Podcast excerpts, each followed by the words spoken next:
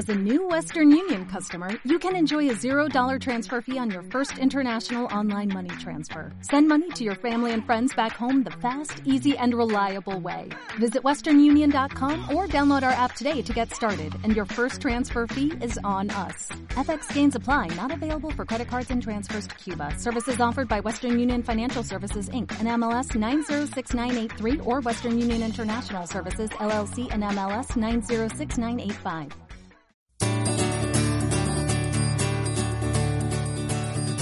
El acuerdo a voces. Una conversación sobre los puntos del acuerdo para votar a conciencia.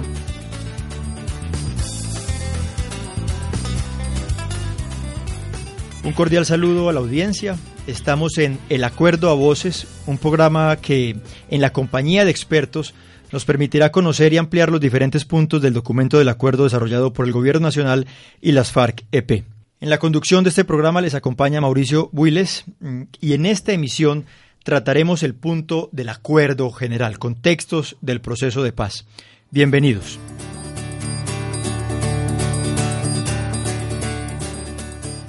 Y para tratar este punto que nos reúne en esta emisión del acuerdo a voces, nos encontramos con Víctor de Currea Lugo, PhD, profesor de la Universidad Nacional de Colombia y columnista del Espectador, Víctor, gracias por acompañarnos.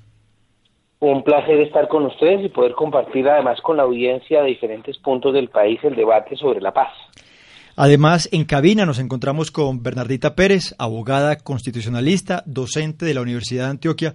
Bernardita, gracias por aceptar esta invitación. Gracias a ustedes por invitarnos a compartir con la ciudadanía tan crucial y fundamental tema en estos momentos del país. Antes de conversar, de entrar en materia con nuestros invitados, escuchemos este clip que nos servirá de preámbulo a nuestra conversación.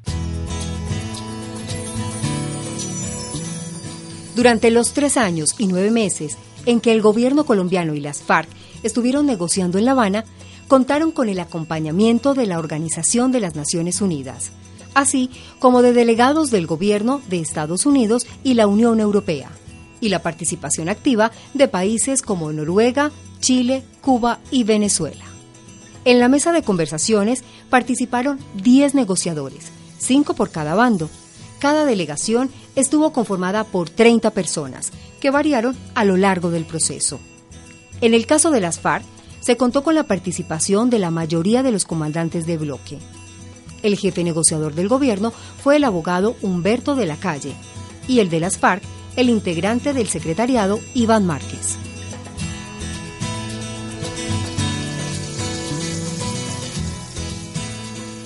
Víctor, Bernardita, en términos generales, pues durante los últimos meses, eh, no solamente los protagonistas de este acuerdo general, sino los medios de comunicación, en las universidades, eh, se ha hablado mucho de la importancia y se utiliza el término estamos en un momento histórico. Pero más allá, quiero que comencemos por ahí, más allá de, la retórica o de del contenido mismo, de las 297 páginas de los acuerdos, ¿cómo podemos hacer entender o explicar que realmente estamos en un momento histórico del país? Que estos acuerdos de alguna u otra manera son una oportunidad para cambiar muchas dinámicas que nos llevaron a más de medio siglo de conflicto. Bernardita, si quieres comencemos contigo cómo, cómo explicar esto, por qué realmente sí estamos en un momento histórico, en un antes y un después.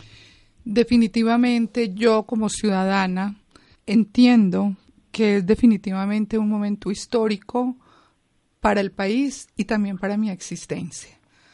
Tengo más de 50 años y nunca he oído hablar un lenguaje distinto al de la guerra.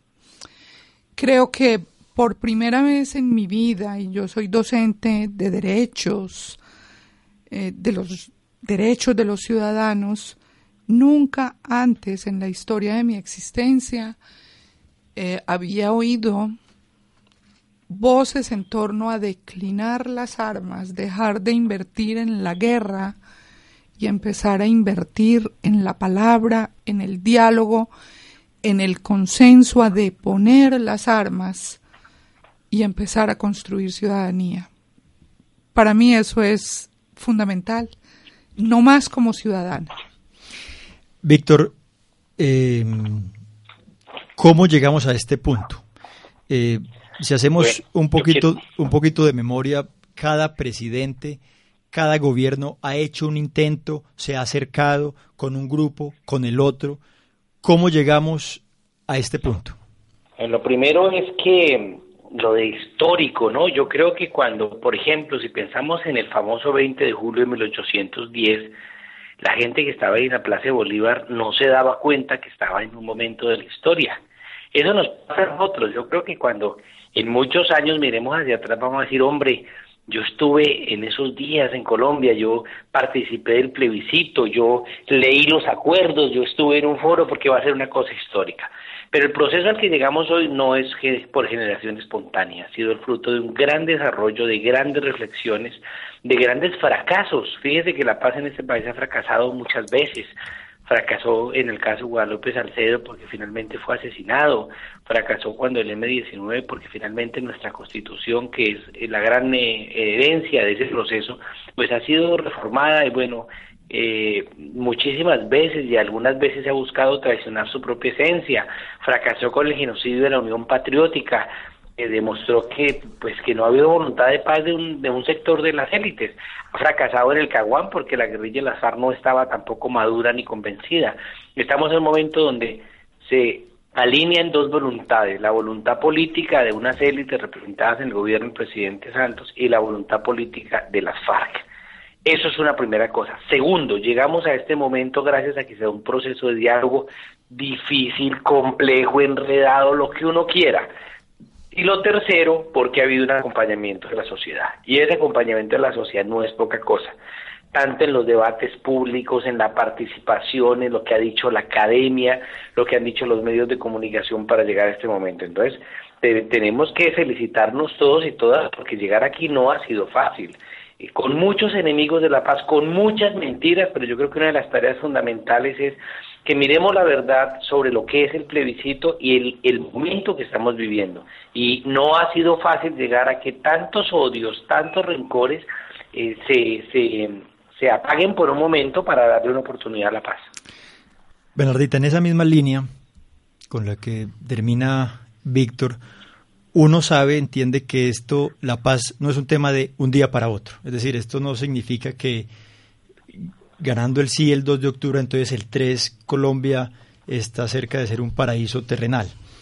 Eh, ¿Qué sigue? Es decir, una vez eh, termina el tema de la refrendación, gana el sí, siendo optimistas, eh, ¿qué es lo que sigue para este país?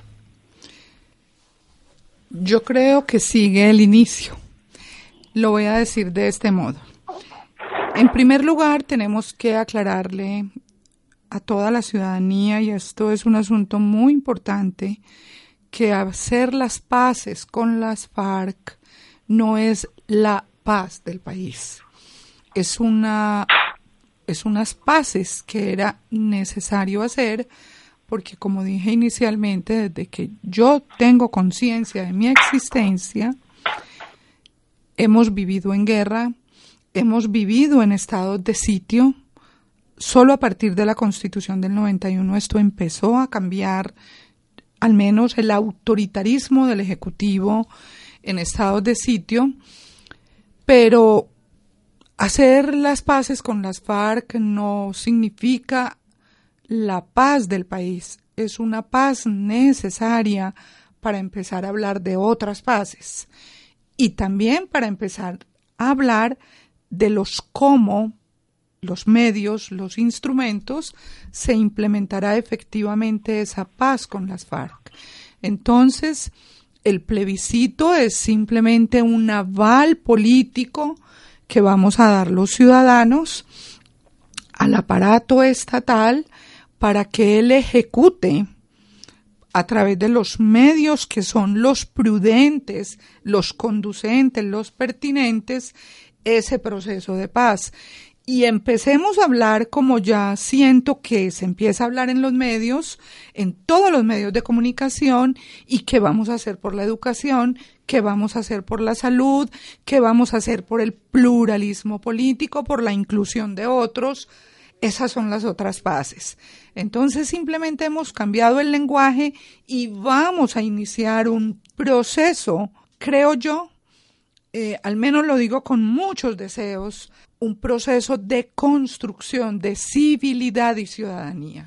Ahí eh, el conflicto armado que está llegando a su fin ha sido un conflicto, Víctor, rural. Es decir, los muertos en su mayoría son muertos del campo. Eso, de alguna otra manera, hace que personas de las grandes ciudades o incluso de ciudades medias no sientan los efectos y gane el sí o gane el no, van a continuar con su rutina.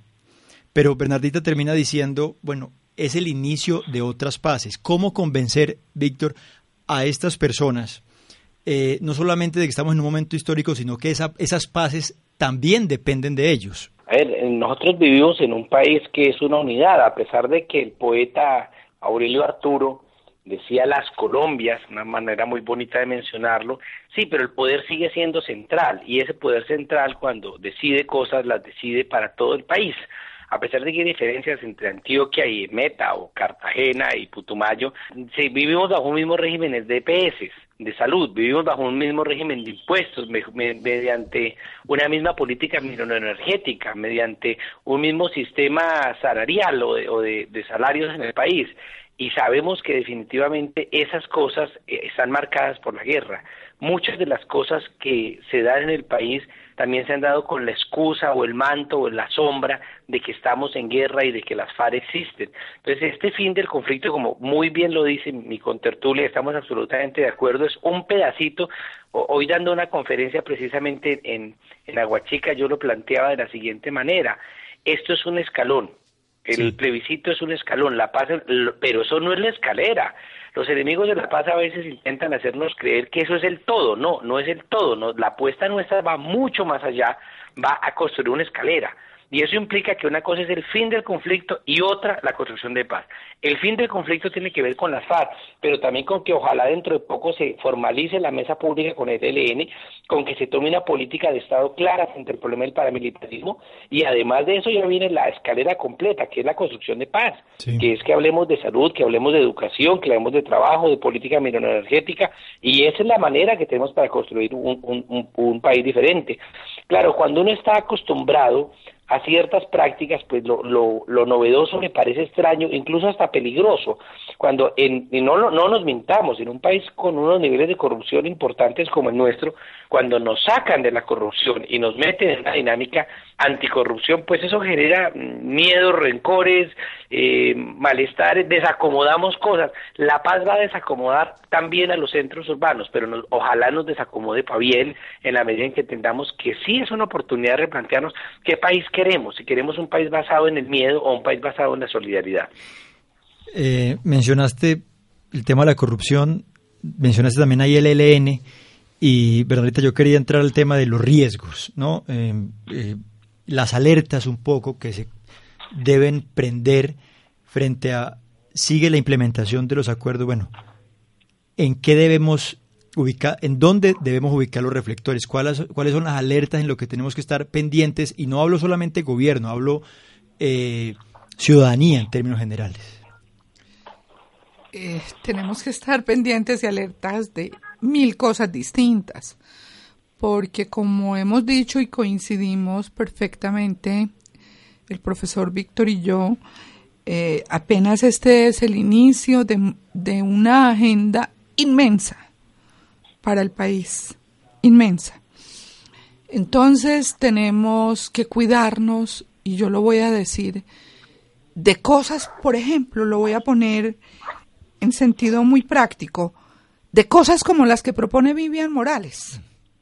Es decir, logra que en una comisión del Congreso, del Senado de la República, hablando de concordia, de solidaridad, de respeto, de pluralismo, esta señora presente una propuesta de esta magnitud homofóbica el rechazo a otros a los que ven el mundo diferentes, de modo diferente y el Congreso le patrocine esto. Nos tenemos que poner en alerta y hacer actos de ciudadanía para decir eso no hace parte de la construcción de la ciudadanía.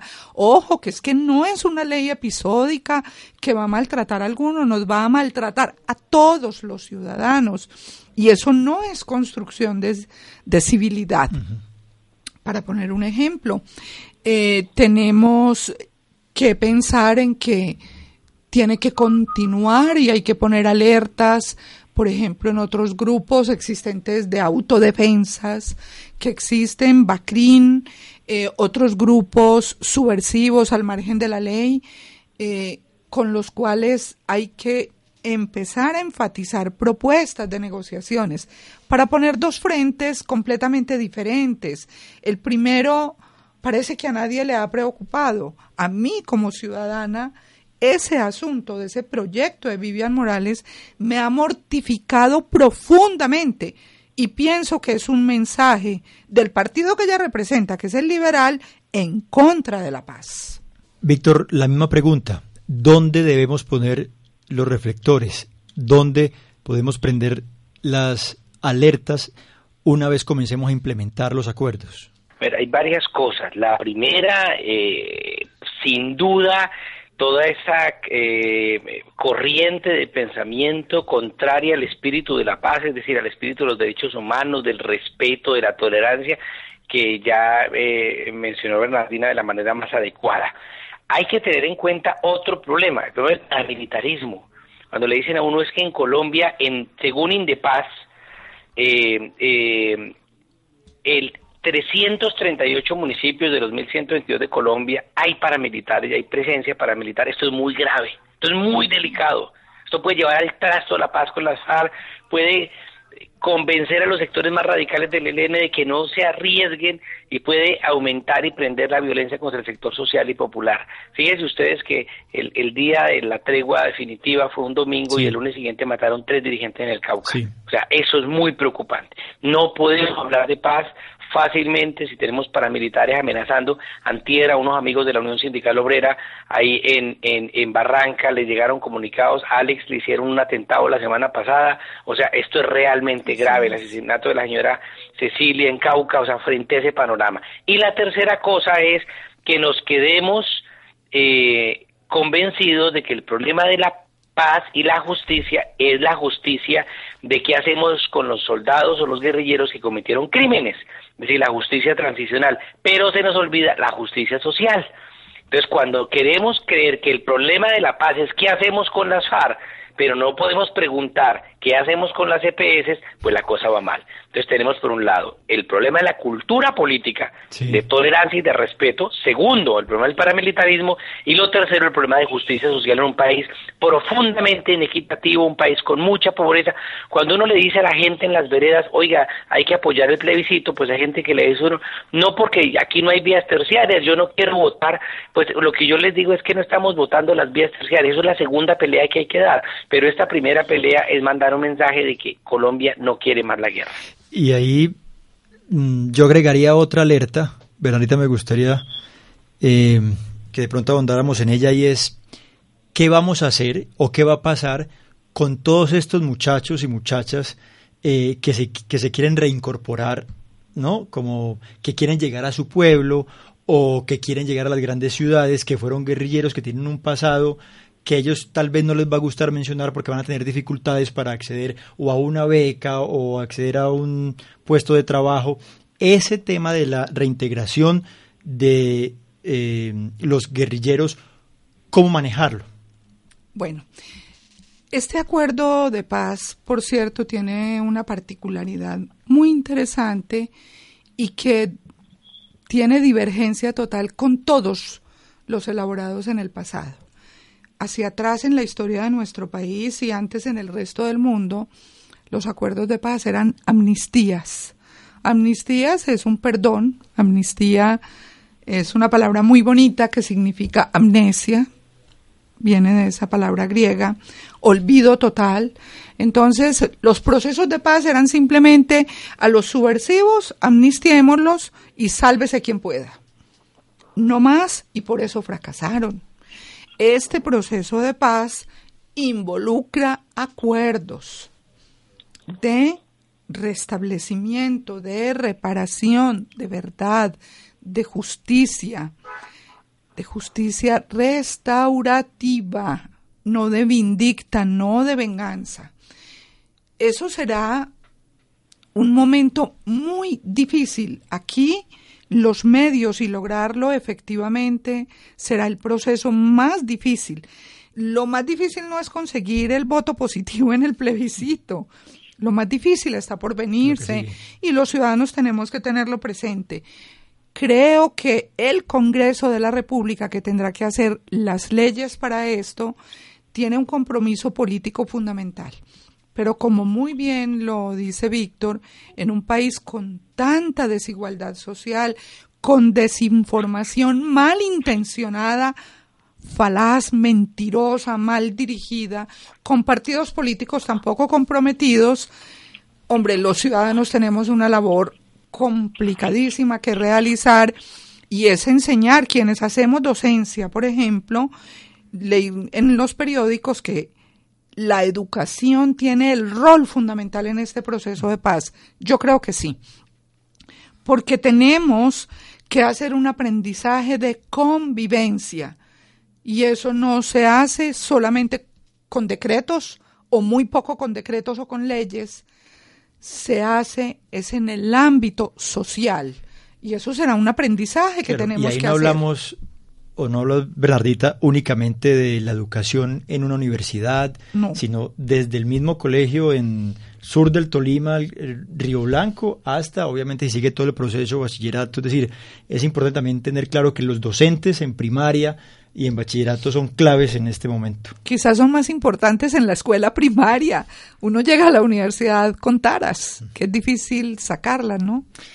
Antes de entrar a las conclusiones en este programa de El Acuerdo a Voces y el punto en particular que nos reúne en esta emisión, vamos a una corta pausa que nos permitirá escuchar al ciudadano y sus apreciaciones sobre este momento por el que está pasando el país. Muy buenas tardes, mi nombre es Margarita Hablando en Romaña, soy líder comunitaria de la Asociación de Mujeres con Proyección y Futuro de Villa del Fuerte.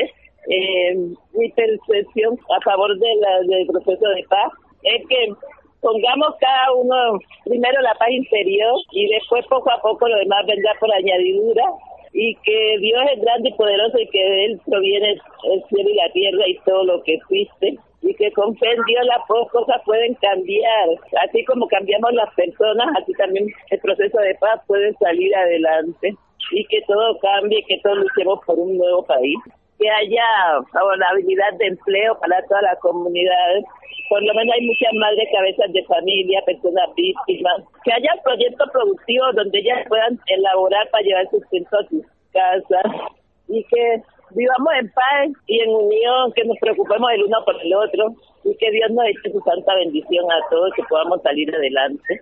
Estamos en El Acuerdo a Voces, programa que nos permite conversar sobre los puntos del acuerdo. En esta emisión conversamos sobre el acuerdo general y nuestros invitados nos ayudarán a llegar a algunas conclusiones importantes. Víctor, ¿cuál sería el mensaje, eh, la conclusión eh, que nos debe quedar en este momento hablando del acuerdo general y del contexto de las negociaciones? resolver un problema grave y es la cantidad de mentiras que estamos oyendo sobre lo que supuestamente es un acuerdo. Lo primero. Lo segundo es que hay que pensarse el país a futuro, en qué nos deja el país, qué nos deja como retos como ciudadanos para apropiarnos de la situación actual del debate sobre construir un país mejor.